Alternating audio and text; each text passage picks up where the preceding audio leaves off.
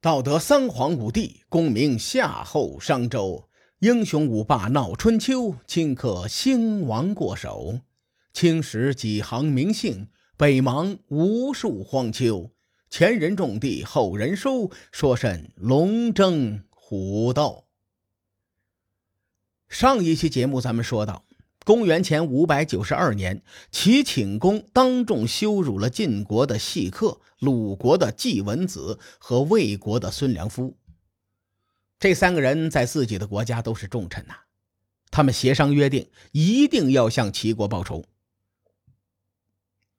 细客同志回国之后，数次向晋景公请命，说要攻打齐国，都被压了下来。中军将士会看见细客，怒火冲昏了头脑，于是呢，主动退位让贤来安抚细客。他担心细客做出不理智的举动，伤害到晋国的根本。我估计啊，晋景公也知道细客的怒火是压不住的。晋景公衡量很久，终于在第二年的春天决定发起。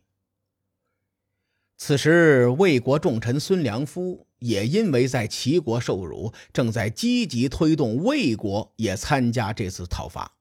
最终呢，晋魏两国的联军浩浩荡荡的杀向齐国。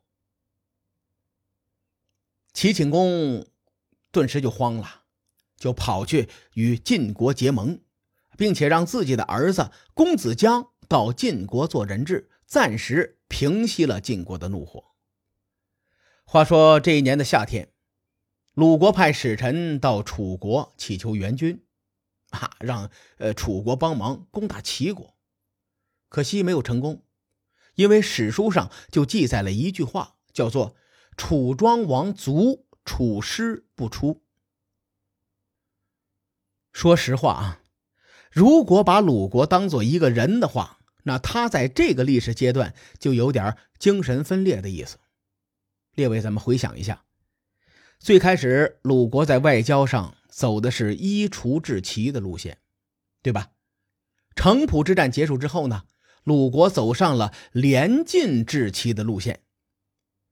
按道理说呀，晋国和魏国出兵，鲁国应该一起出兵才对的，但鲁国偏偏找了晋国的死对头楚国出头。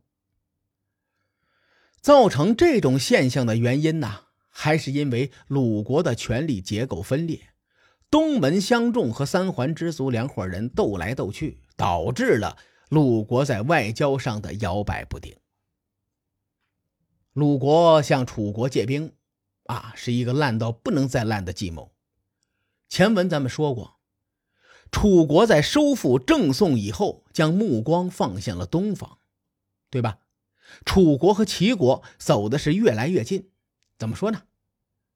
啊，有可能鲁国的使臣刚到楚国的郢都，第二天齐国就知道鲁国的想法了。在鲁国向齐国借兵不久以后，就听到传闻，说齐国将率领楚军前来攻打鲁国。此时，鲁国才终于清醒了一点啊。他赶紧跑去和晋国结盟，可惜大错铸成，已经晚了。鲁国大夫臧宣书在公元前五百九十年的冬天开始进行战备，啊，就并且动员动员这个鲁军呐，就说齐楚两国友好，而我国呢，最近与晋国结盟，晋楚两国正在争夺这个盟主之位。所以齐国肯定会来攻打我们。虽说晋国会攻打齐国来援助我们，但是楚国也不会袖手旁观的，他们必然会出兵北上。到那个时候，我们鲁国还是要对抗齐楚联军。所以弟兄们，咱们现在一定要准备好。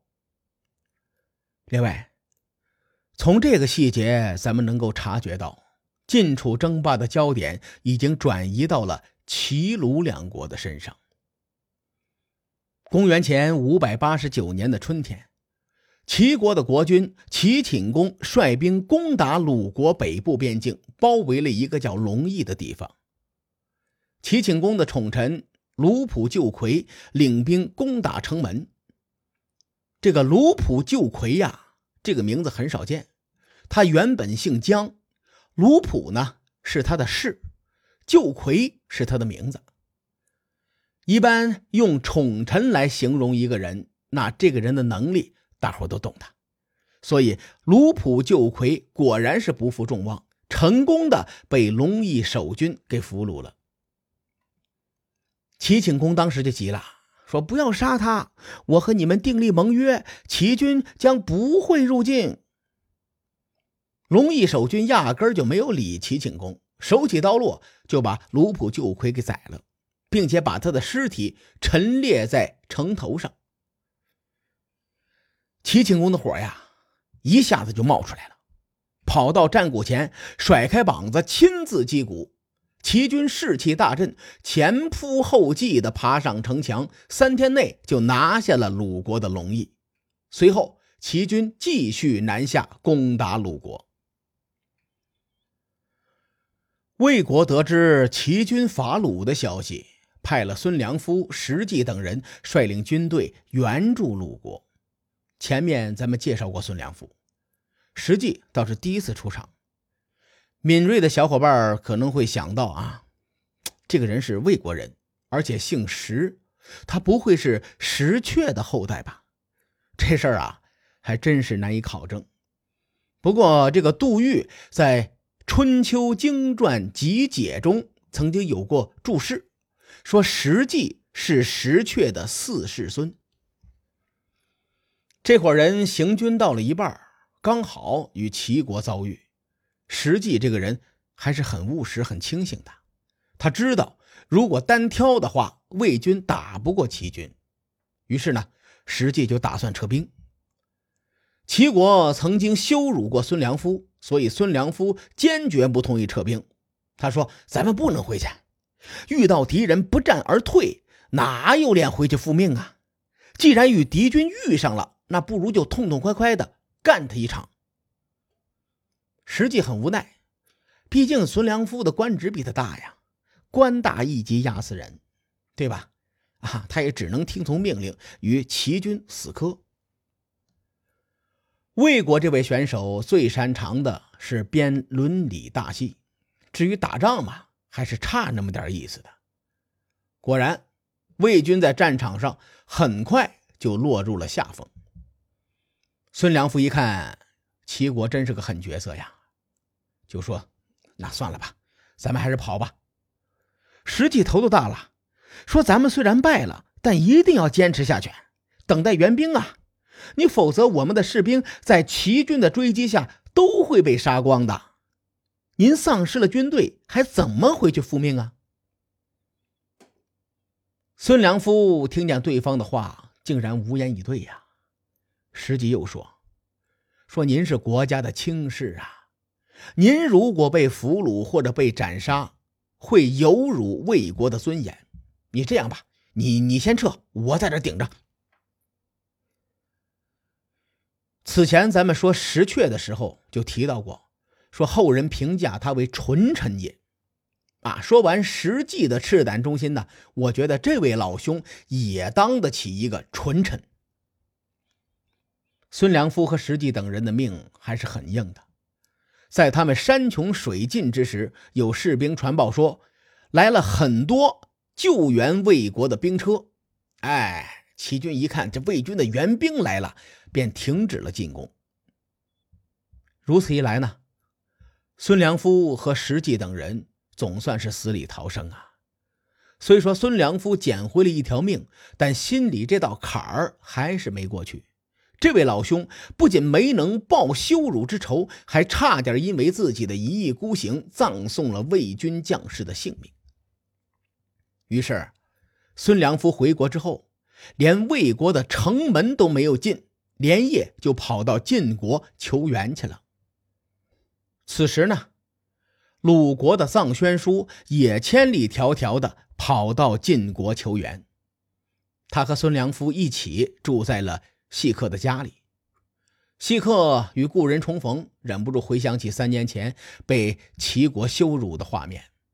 细客再也忍不住了，于是立刻就跑到了晋景公的面前，要求出兵攻打齐国。